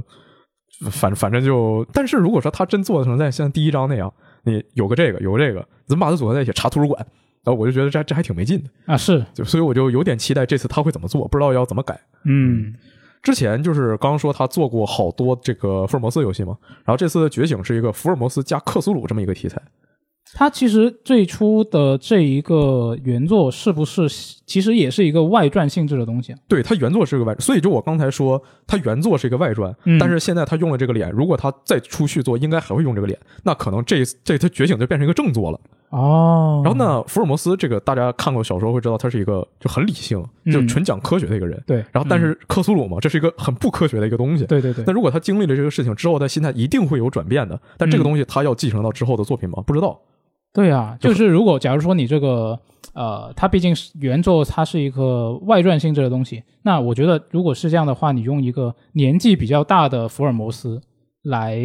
做这个事情，可能会比较合适一点，啊不，他的原作还真就也是也是年轻的。对，呃，看不出来年轻，但是设定上也是他俩一起办的第一个案子。哦，原来如此。那至少对于福尔摩斯生涯来说，可能是一个相对早期的东西了，嗯也可以说是。嗯，就我。意思就是说，如果他是这样的话，他可能放在晚期会比较合理一点。就毕竟牛顿是吧？晚节不保，开始研究神学。啊，对，就有点这种感觉。就就反正如果啊，除非说你是把这个外传是完全割裂的，他说你你明确说我这个东西跟我的一个正统作是完全没有关系的，嗯，那我觉得还行。对，但是他这次他也没说，就那对，反正就等他之后公布。对是，嗯就之前除了那一堆的福尔摩斯，他也做过像《沉默之城》这种嗯。呃科苏鲁风格的游戏，所以说这个游戏就是这次的重置版能呈现一个什么样子，我倒是不慌的。嗯。但是对于这个福尔摩斯加克苏鲁本身的题材，当放在当年我查了一下那个评论非常好，哦，大家都很受用是吧？对，但是我不知道这个东西放在现在还是不是，因为 就是这个现在有这么多跑团的，就玩过跑团人嘛。是虽然前段时间看一个营销号说跑团啊属于零零年的零 零零后的新潮流对新潮流，而且挺离谱。嗯那他们说那个什么潮流剧本杀那潮流，我还从来没玩过呢。现在大家开始玩飞盘了，但是这个组合就是因为现在一个是它不新鲜了，嗯，再一个是就也像我刚刚说，你一个非常讲科学的人让他去看这种事儿，就有很多人他是就是接受不了这个东西的，嗯这组合就会觉得很牵强。而且就我也觉得说，呃，他你要如何才能呈现一个这种相信科学的人，然后发现说这些人在搞邪教，然后他们要召唤一个股神，然后你就真信了。这东西其实，在原作里他完全没体现，反正他就信了。嗯呃，这个就看不知道这次会不会改。如果改的话，我希望他改好点儿。是呃，如果说大家对这种福尔摩斯加克苏鲁这种组合这种题材感兴趣的话，推荐一本书啊，叫《贝克街之影》。哦不过这本书它没有中文，就如果你英语比较好，可以找它叫《Shadows Over Baker Street》。呃，它的就是是五五六篇这个短篇故事结合在一起，然后其实都是福尔摩斯加克苏鲁这种题材的东西。嗯呃，它的第一篇就是非常出名一篇是尼尔盖曼的《绿字的研究》，这个东西在国内是有翻译的。嗯就讲的是 那个知名的呃教授莫里亚蒂和他的好朋友神枪手莫兰上校 一起受贵族的这个委托去侦查一个案子。然后这个犯案的凶手是一个自称侦探的反社会精神病 和一个患有 PTSD 的退役军医好家伙，啊，就这么个事儿，非常有意思。啊，可以去看一下。嗯，那聊完这个福尔摩斯的一个新作呢，我们来聊一个日剧的新闻啊。嗯这个日本 TBS 电视台是在本周公布了十月份的周日剧场的一个新剧，叫做《阿童木之子》。那为什么突然开始聊日剧呢？因为这个日剧啊，它是以这个游戏行业为背景，讲的是一个年轻的天才游戏开发者，然后跟一个玩具制造商合作，然后联手对抗大企业的这么一个故事。嗯那这个日剧它的主演是山崎贤人，那看看日剧和日影比较多的人肯定都认识他，他就是一个漫改作品的专业户嘛。呃，他在这个剧里面是演一个拥有超强才能的一个游戏开发者，然后是因为某个事件就离开了游戏行业。嗯，我山崎贤人只想过平静的生活。那那这个山崎贤人，呃，他其实有很多人会觉得说他演的那些漫改的作品啊、什么很尴尬之类的。呃，但是我觉得如果你把就是漫改作品它原原本本身独有的那种会让部分人觉得尴尬的那种元素给抽离的话，就是比如说你去看他演的那种不是漫改的作品，你会觉得说他的演技其实还可以。嗯对，所以这个剧他主演的话，我觉得嗯可以看一下。我自己现在比较担心的一点是他的这个编剧，他这一个剧的编剧叫做神生万里江。那我查了一下，我我完全不认识这个编剧。我查了一下，他在二零二二年之前，他参与的多数作品都是跟其他的编剧一起共同执笔。那这个形式其实，在日剧里面是非常常见的。比如说，一个日剧它有十十二集，然后每一集都是不同的编剧来执来来写这个剧本。那这种形式其实是很常见的。那他之前的呃经历，其实主要是这个相棒系列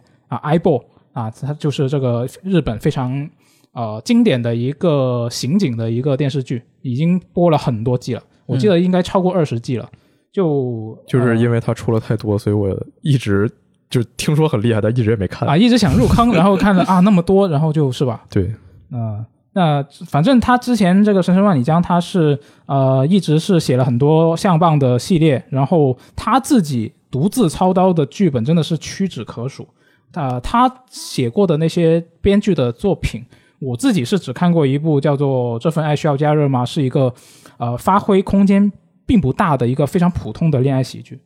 而且那个剧他还是跟另外一个编剧就双人合作写这个剧本的，那所以我觉得凭这个剧来评价他的水平好像也不太合适，嗯，就不知道不知道他什么水平啊。那到目前为止，其实这个剧是只公布了导演、编剧、主演，然后还有这个剧情简介，连配角的那些演员是谁我都不知道。然后最关键的一个部分是，谁来监修这个剧的专业部分呢？啊，就是说游戏界设定这相关对啊，就是这个游戏行业的部分啊，谁来监修呢？那其实这个这个问题，我看了一下啊，日本的那些论坛其实也在讨论嘛，就有人有人就说啊，必须得找这个世家来监修啊，然后就为什么为什么是世家啊，？对，下面就有人这么吐槽他啊，为什么得是世家？不是他他没说理由吗？啊，他没说理由，哦，我还真挺好奇为什么是世家。我啊因为我也很好奇要这么说的话，我我第一反应是 SE，啊，我是，对我我第一反应其实是索尼啊、是吗？啊、我不呃也可以吧，就是反正不不是很确定，但是我觉得可能因为它这一个是一个呃单独的游戏开发者，然后跟一个玩具制造商合作，那个玩具制造商它也不是一个游戏行业的一个企业，任天堂嘛，对呀、你这么说好像也对啊，我的第一印象当时就是上世纪的任天堂。你这么说有道理，但是但是因为他毕竟如果只是一个人，当然他没有没有说他就是一个人来做游戏啊，哦，我这么一想，突然觉得世家合理起来了。因为世家世家主机电商打输了，但是他依然有很多的粉丝。然后你 你拿现在还活着的索尼和任天堂，那总会有人不满，你找世家没有问题的。原来是这样。那其实也也有人说是可以找这个法米通的主编，我觉得呃找媒体其实也可以吧，因为我觉得他这一次的这个背景介绍，从他的背景介绍来看，感觉他做的这个游戏肯定就是一个比较比较有独立游戏气质的一些东西吧，就感觉上。所以，所以我感觉可能这个真的谁来兼修专业这部分可能会比较关键明天就看见小岛秀夫发推特 说这活儿他接了。啊。我司开始啊、监督这个东西是吧？啊 就 就这个，其实我会比较担心这一点。呃，就之前其实也有一些日剧，它的故事是有涉及到这个游戏行业的，但是其实大多数都很水。就大概就像以前某些就已经被国内的网友做成动图表情包的那种啊、电竞主题的国产剧嘛。那我就觉得还是说你你强调了这个游戏的东西，你那你到底是拍给谁看的呢？对，这个很重要。就是之前之前有一个我最近刚看完的一个日剧啊，它是有一个电商公司，然后找了一个国际知名的传奇游戏开发者，然后合作要做一个什么虚拟商城，就是你啊、呃这个用户可以做一个你的那个虚拟化身，然后在里面购物的那种东西，没错，元宇宙。然后他最后找到的那个传奇游戏开发者啊，那个人一走出来，你就会觉得说，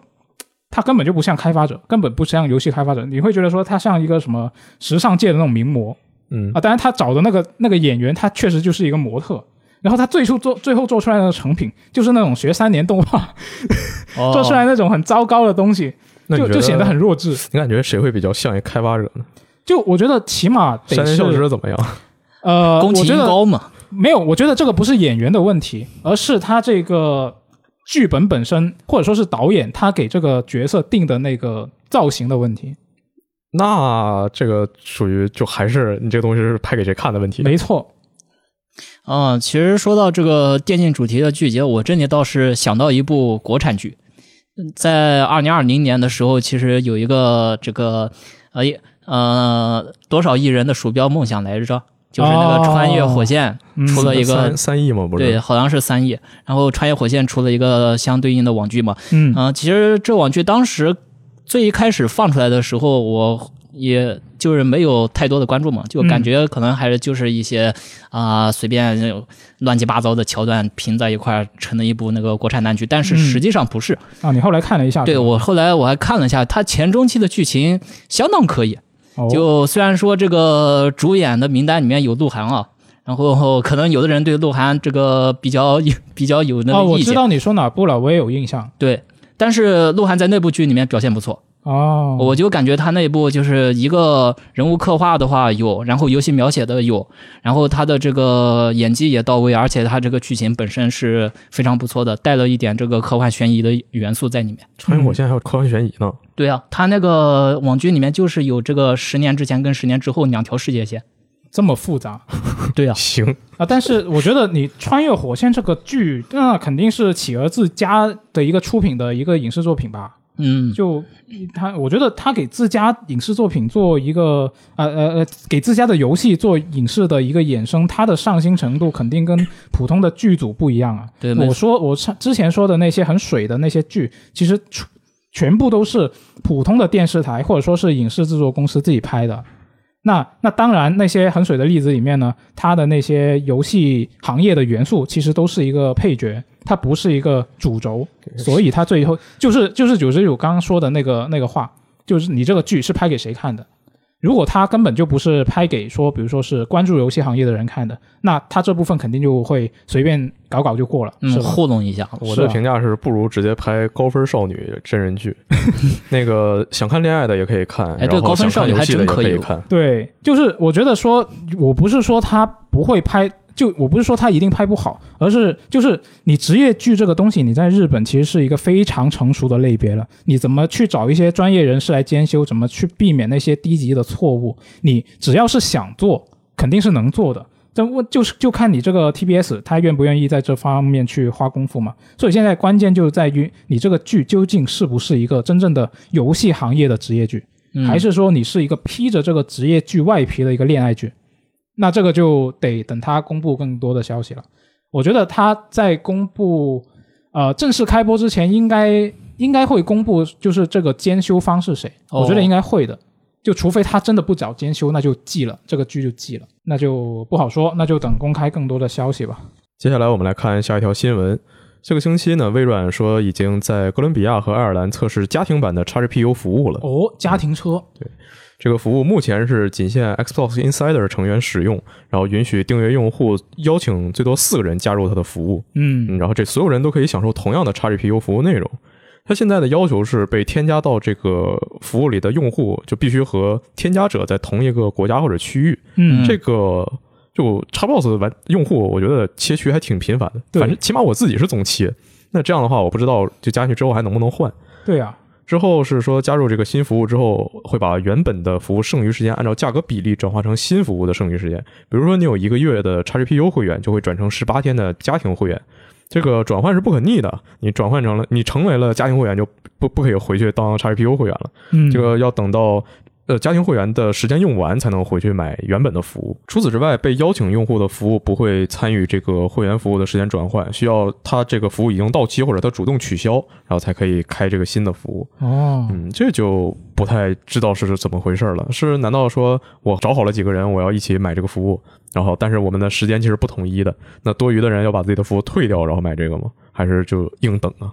可能得硬等，不知道呢。呃，它现在已知有一些问题，比如说这个已经使用其他服务的受邀请用户可能会遇到错误提示，还有就是二十四小时内不能连续升级两次服务，就是说你不能从 Xbox 金会员升到 XGPU，然后马上再升到这个新服务。哦，看着好麻烦呀。呃，这个东西它现在毕竟还在测试嘛，嗯说不定等我们这边也能用的时候，它已经呃完善的七七八八了。嗯，我反正我这边的话，其实无感，一般路人一般路过，因为我在买订阅服务的时候，基本上也不会用到家庭会员制，你们会用到吗？我现在买的会员，它也没有家庭会员制我买我买那个任天堂会员就是用家庭车的呀。你是跟谁开车的？呃，以前是跟骑士，然后跟他的朋友。那现在现在他他们那个车车队也散了。就后来哦我最近更新，就是我最近买了认亏券嘛，嗯然后我买认亏券的时候发现我已经过期了，然后我就没找了骑士，然后他说哦我们那个队早就散了，然后他说我那我问他你现在怎么办？他说我就在淘宝买那种好吧，啊、呃那种那种我所以对我后来我所以我后来我也是买了那种。就是直接在淘宝找，然后他们会一直呃给你开新的账号，然后一直就呃就给你组新的车队嘛。但是说实话，就像你的这种情形，我其实有就已经见过了，就是说有人呃比较随意的买那个 NSO 家庭会员嘛，嗯然后遭遇连坐背班的一个情况。啊，哦对哦，有这个危险了。对我当时我在各路群里面，反正前前后后见过不下三回。那毕竟毕竟你在淘宝买的话，那这个家庭车里面有什么人你也不知道，对你也不认识，你也不知道他干什么，是吧？对，你这个其实都算是比较有自知之明的。有的人他是压根就不知道，因为我之前哦遇见过一件事，这个对应的就是说连坐背班的一个情况嘛。嗯然后我特地我还跟那个被害人聊了一下，啊他说他压根不知道有家庭会员这么个事儿，他只是就是说想买那么一个会员服务。哦，他就是我想买会员，然后啊，我想店主跟你淘宝淘淘宝，我对上淘宝找这个会员，然后就搜到了这个这个便宜，我淘就买了。淘宝店主跟他说，这个你用这个的话花的钱比较少，然后他就买了。哦，所以像这种经历就整得我比较无语。嗯但其实你要换算成我自己来看的话，其实我自己宁愿多花点钱，也不想去经历这种幺蛾子。那嗯你们这么多人，就而且都是了解这个事情的，而且还都想买，为什么你们不凑一起直接买了呀？因为大多数情况下是因为时间对不上。对，对我没过期，他过期了啊啊，他我我过期的时候他又续了新的了，就哦，通常是这种情况。好吧，是，就这个就比较难解决。那反正微软这个 XGPU 会员的家庭车现在也不知道什么情况，就应该也还是有很多需要有待测试的一些事项嘛。像刚刚提到的，就是你在这个家庭车的有效期以内，你换区会怎么办呢？啊，发会发生什么事呢？嗯，那对 Xbox 玩家来说，我觉得换区还是换区买游戏是很很正常、很常见的一个事情吧。就我我之前买的那个英灵殿的机票就是换区买的，就这个就真的还得看一下它实际上是什么样子。嗯，那就这个只能以后再看了。那之后我们就来直接看下一条新闻了。嗯下一条新闻就是《孤岛惊魂六》会在八月四日开启免费周末活动，一直持续到八月八日。哦也就是说，这期电台放出来的时候，它就已经开始免费了。没错，除了本片之外，大家还可以玩到它推出一些联动内容啊，其实也就是《怪奇物语》那个联动，因为嗯那个东西是有新剧情的。之前像什么《纸钞屋》联动、《绝命毒师》联动，就是个皮肤什么的。哦，除此之外呢，你在这个期间购买游戏可以享受四折的优惠。四折。没错，这座就它还有一些 RPG 的要素，但是其实已经弱化不少了。嗯而且主角的性格也挺有意思，整个剧情就是那种有点整蛊又有点现实，特别让你觉得特别魔幻啊。但实际上，如果说真打完了，仔细一想，它这个整个剧情这么一个处境吧，他们国家这个处境，然后发生这种事情，也都好像还很合理。嗯如果说你不准备打完这个游戏，就想随便玩一下，感受一下氛围，那你就听我的建议啊，留着最地图最中间那个大区，就那个区，它的呃要帮助的人叫超限屠戮，反中叫这个，简中叫血蜘蛛。那个区你就别打，因为那个地方的区那个剧情实在太弱智了，你可以去体验其他区的剧情。那如果你准备打完的话，那你就把那放后面打，或者随便说说吧。嗯可以就是。如果说就随便玩一玩的话，就找个车感闲逛嘛，感受一下这个拉美风情。嗯这个游戏女主她说西班牙语特别好听，而且他就是开车的时候会跟着一些电台唱歌，哦感觉也特别好。嗯嗯，那说完了《孤岛惊魂》，然后我这边来分享一条啊粉粉红恶魔相关的新闻。哦呃，星之卡比探索发现，那、已经成为系列销量最佳的作品。呃，任天堂表示呢，就是星之卡比探索发现，在这个发售后十五周就已经突破了四百万份的销量，甚至超过前作星之卡比星星同盟目前的累计销量，一跃成为系列史上销量最高的作品。厉害。对我自己看到这个这条消息的时候，其实我并不意外，但是呃，还是比较高兴的，因为《星之卡比探索发现》它本身做的确实是相当的精彩。嗯，我觉我觉得这座真的就是说把这个《星之卡比》原来的那种呃很有趣的那种风格给找回来了。哦，对，然后说到探索发现的话，我就不得不提到《星星同盟》。《星星同盟》那部作品，可能有一些人觉得它的这个多人模多人联机嘛，就是四个人、四个卡比在里面开黑，可能比较好玩。但是说实话，我 get 不到乐趣，因为我试过了四个人联机，但是，呃，四个人的那个出招。就是叠加对？叠加在一起的话，就会特别的乱。然后再加上它的那个 BOSS 本身，实际上，呃，它的 AI 智能也不算特别高。实际上就是你四个人在任何一个场景之下，你的随便乱打都能把那个 BOSS 打死。哦，对，相相较而言的话，在探索发现，它给人的这个感觉就非常的好了。嗯、本身是注重单人体验嘛，所以说这个该有的关卡创意都给你展现。然后卡比的这个变身形态，这个塞满嘴，本身实际上也是非常有趣的，而且再加上他自己的这个呃变身形态，就是卡比自身的变身形态，它有各种各样的分支进化路线。嗯，对，所以说有了这些路线之后，你就可以去呃钻研、去琢磨其他的一些玩法。那在剧情上面其实也是比较牛逼的，呃，一开始的时候看上去就是人畜无害嘛，粉红圆球孤岛孤孤岛冒险记，那结果到最后，呃后后面剧情就直接就给你来一个又一个高潮，就直接给你整一些黑身残的东西，告诉你这个呃孤岛是某某二族某某二族生物留下来的，啊，就是你你这会不会剧透啊？呃，还好吧，还好，啊反正反正就是意思就是说，它这个孤岛实际上是有一些人为因素才造成的嘛。然后你卡比，呃，一不小心来到了这座孤岛上，然后发现了各种各样，就是说这个孤岛背后的谜团。啊，反正后面还有一些更深入的故事。哎，对，说是这个星之卡比都是那种比较呃儿童向的作品，但实际上探索发现这部作品一点都不儿童向。嗯，我记得他那个游戏发售之前有外媒评测说有些地方很暴力，有些地方很可怕嘛，不是？啊、对，就是后期，后期你在打那几个 BOSS 的时候，真的就可能会遇到精神方面的冲击。这么厉害。对啊，所以说作为这个系列首部的三 D 化作品嘛，真的呃探索发现光环拉满。我觉得这个这一座它本身的这个销量升高，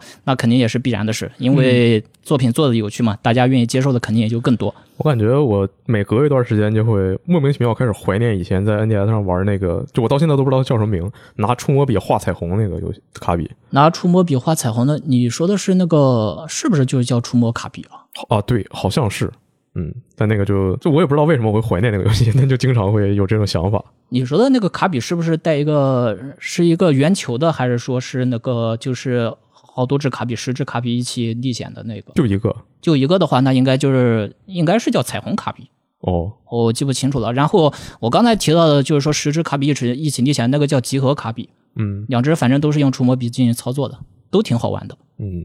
但当时就一个也他他他没中文，我也不知道那在干什么，反正就玩的很开心。嗯你你记记得这么清楚，可能就是他在你的一个童年里面占据了一个比较重要的一个时期。应该是吧？嗯嗯，星之卡比的话，毕竟这个粉红恶魔的白号也不是白叫的嘛，嗯，所以说啊、不管是以前的那些老作品，还是现在的探索发现，我觉得都是可以去尝试的。是。那接下来我们来看下一条新闻啊，下一条新闻呢就是这个皇家骑士团重生啊，之前其实已经呃有过一些被呃这边被人挖出来，然后那边又泄露什么的，嗯啊，这一周是 S 一是正式公布了这个重置版，那它是基于二零一零年在 PSP 上发售的《皇家骑士团：命运之轮》开发的一个重置版。那这个游戏它会在二零二二年的十一月十一号发售，登陆 PS 五、PS 四、Switch 以及这个 Steam。那按照官方的这个介绍呢，本作除了提升画面和 UI 的分辨率，提升这个音效表现力，然后还加入了这个全程的语音化之外呢，啊、这次重置的重点，我看他描述应该是战斗系统进行了一个重新的设计。呃，首先是从这个命运之轮基于职业管理角色的这样的一个系统，变成了一个根据单位来管理角色的系统。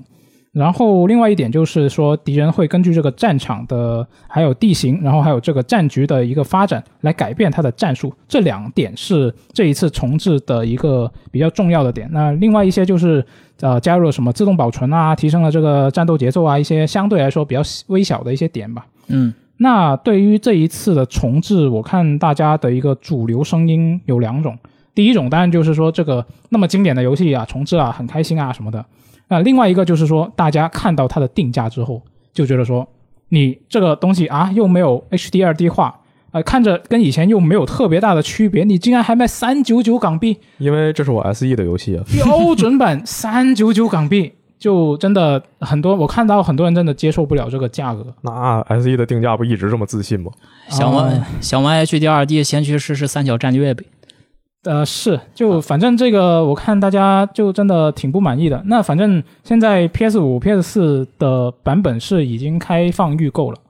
那这样我不知道有多少人会马上看到这个三九九，也会马上决定要买的。就正在你你已经决定是吗？我决定要买，但是我不会现在买，我还得过一段时间。哦，对那你是会买 PlayStation 的版本吗？呃还是 Switch？，Switch 或者 Steam，哦，就不会买 PlayStation。嗯，那毕竟呃，Steam 上买可能会，我不确定会不会便宜一点呢？呃，不确定，反正到时候看它那个国区的定价嘛。对，也不一定哦。我是玩过那个三角战略之后，嗯就是因为了解到有这个飞轮换制战斗系统这么一个战旗的体系，嗯所以说就是看到了这个相对应的呃前作，也就是所谓的这个皇家骑士团啊。当然，嗯，就是说三角的三角战略跟这个皇家骑士团讲这之间不是没有这个直接的联系啊，但是它的这个系统还是有一些受。到了一些启发是吧？对对对，一个是它的呃整个一个的行动轴是按照所有战场单位的速度去进行排列的。嗯对，也就是说，呃，敌方的那个单位和我方单位的行动是穿插进行的，这一点和火纹完全不一样。嗯然后相对应的，其实就还有一个，就是皇家骑士团这边，我不止一次的听很多朋友跟我说，皇家骑士团的剧情很牛逼，啊就恢宏庞大，同时又不失细腻，大概就是那么一种感觉。嗯对，所以说，嗯，三角战略玩完之后，我就一直想尝试一下皇家骑士团嘛。然后这一次正好 SE 说了这个重生，既然正式公布了，那我正好买一个新版嗯，拿回来试试。原来如此。你刚刚说这个游戏它跟以前看着没啥区别，我想起来 SE 给那什么，它给媒体的图包里面，啊这游戏的封面直接放的就是原版封面。啊，是没错，但但是但是这是因为他给的那个通稿里面是有这两个封面的配图，所所以他那个应该是给你做配图用的，只不过他单独弄了一个文件夹，告诉你这个是游戏封面，然后我点开一看，嗯，怎么是老的？好吧，对，很奇怪。感觉没有必要有点有点奇怪，有点奇怪。但这个是小问题啊。那反正这一次这个重生公布之后，呃，真的我觉得是大家的声音挺两极分化的。那正在听我们这期电台的朋友，就是如果你是这个皇家骑士团的老粉丝，比如说你以前就玩过这个前作，那这个三九九的重置版你会不会买？可以在这个评论区告诉我们，那大家可以讨论一下。嗯嗯，那接下来我们来看下一条新闻好。接下来我们来看一下 XGP 八月上旬的新增游戏，呃，包括《幽灵行动》《荒野》《双点校园》《烹饪模拟器》《远征军罗马》等等，一共七款作品。呃，《幽灵行动：荒野》和深圳 IO 是已经入库了。嗯深圳 IO 跟上个月入库那个 Last Call BBS 是同一个人做的一个编程游戏。是然后荒野的话，就正好刚才说到这个远库六是免费嘛，对，你从亚拉出来，再来一趟这个去趟玻利维亚，嗯。这个南美公费旅游这就齐活了。没错，去了之后啊，到达世界最高层玻利维亚，哎呀，这不山姆费舍尔吗？还是看看远处的盐湖吧，家人们。这游戏它那个风景特别好看，有很多那个呃玻利维亚那边的特色环境、景点什么的，游戏里都有还原。嗯幽灵行动这种就是怎么说呢？就其实前五六年前的各种汤姆克兰西游戏，都是那些看起来特别战术，但其实它玩起来并不战术，在帅和娱乐之间做了一个不错的平衡。嗯，就只能说这荒野就且玩且珍惜吧，毕竟断点真不行。对。嗯然后幽灵行动下一个续作也不知道什么时候什么做什么样了。是我对《幽灵行动：荒野》的印象最深的地方，就是我一直在蹲着走路，然后潜入各种各样的建筑物里面，把那个里面的文件摸走，然后我就溜了。啊，对，当时我也是开着直升机到处跑，然后跳伞下去拿一个文件，然后叫直升机走去下一个地方跳伞你还下去拿文件。你还你还你还就是坐这个直升机，我都不敢这么高调，我都是我都是开着开着车，然后就。甚至甚至有时候我看到远处有这个敌人，我就直接就猫着过去了。我觉得没什么不敢的，就打不过我。我我比较怂嘛，就是我我是那种我是那种只要这个游戏它是有潜行机制的，这个潜行机制如果是这个游戏比较重要的一部分，那我玩这个游戏的时候，我被人发现我就要重来。如果说啊他在一个任务里我被发现，我也会重来。哦，但是我收集的时候，我就单纯在收集，我只想最快把我把所有收集全做了。啊，对我我当时也是玩着玩着就产生了这个想法，然后在在产生这个想法的一瞬间，我就决定不玩了。他在收集的过程，他连关卡设计都嗯相当于没有，嗯，那我就我我不我可不跟你玩这个，我对，拿了我就走。而且就后来我还拿了那个呃《幽灵行动四》的那套隐身那个装备嘛，嗯我，跑了他就看不见我，那我就直接走呗。可以，嗯，那接下来看一下下一条新闻啊，下一条是这个八月份的国产游戏是有一批是已经过审了，那这一次给到版号的作品是有六十九款，那其中有两款主机端的游戏，分别是《波西亚时光》的 Switch 版，然后还有《雨季》的 Switch 版，然后另外还有两款 PC 端的游戏，分别是《都广丹青路》，然后还有《喵与竹》。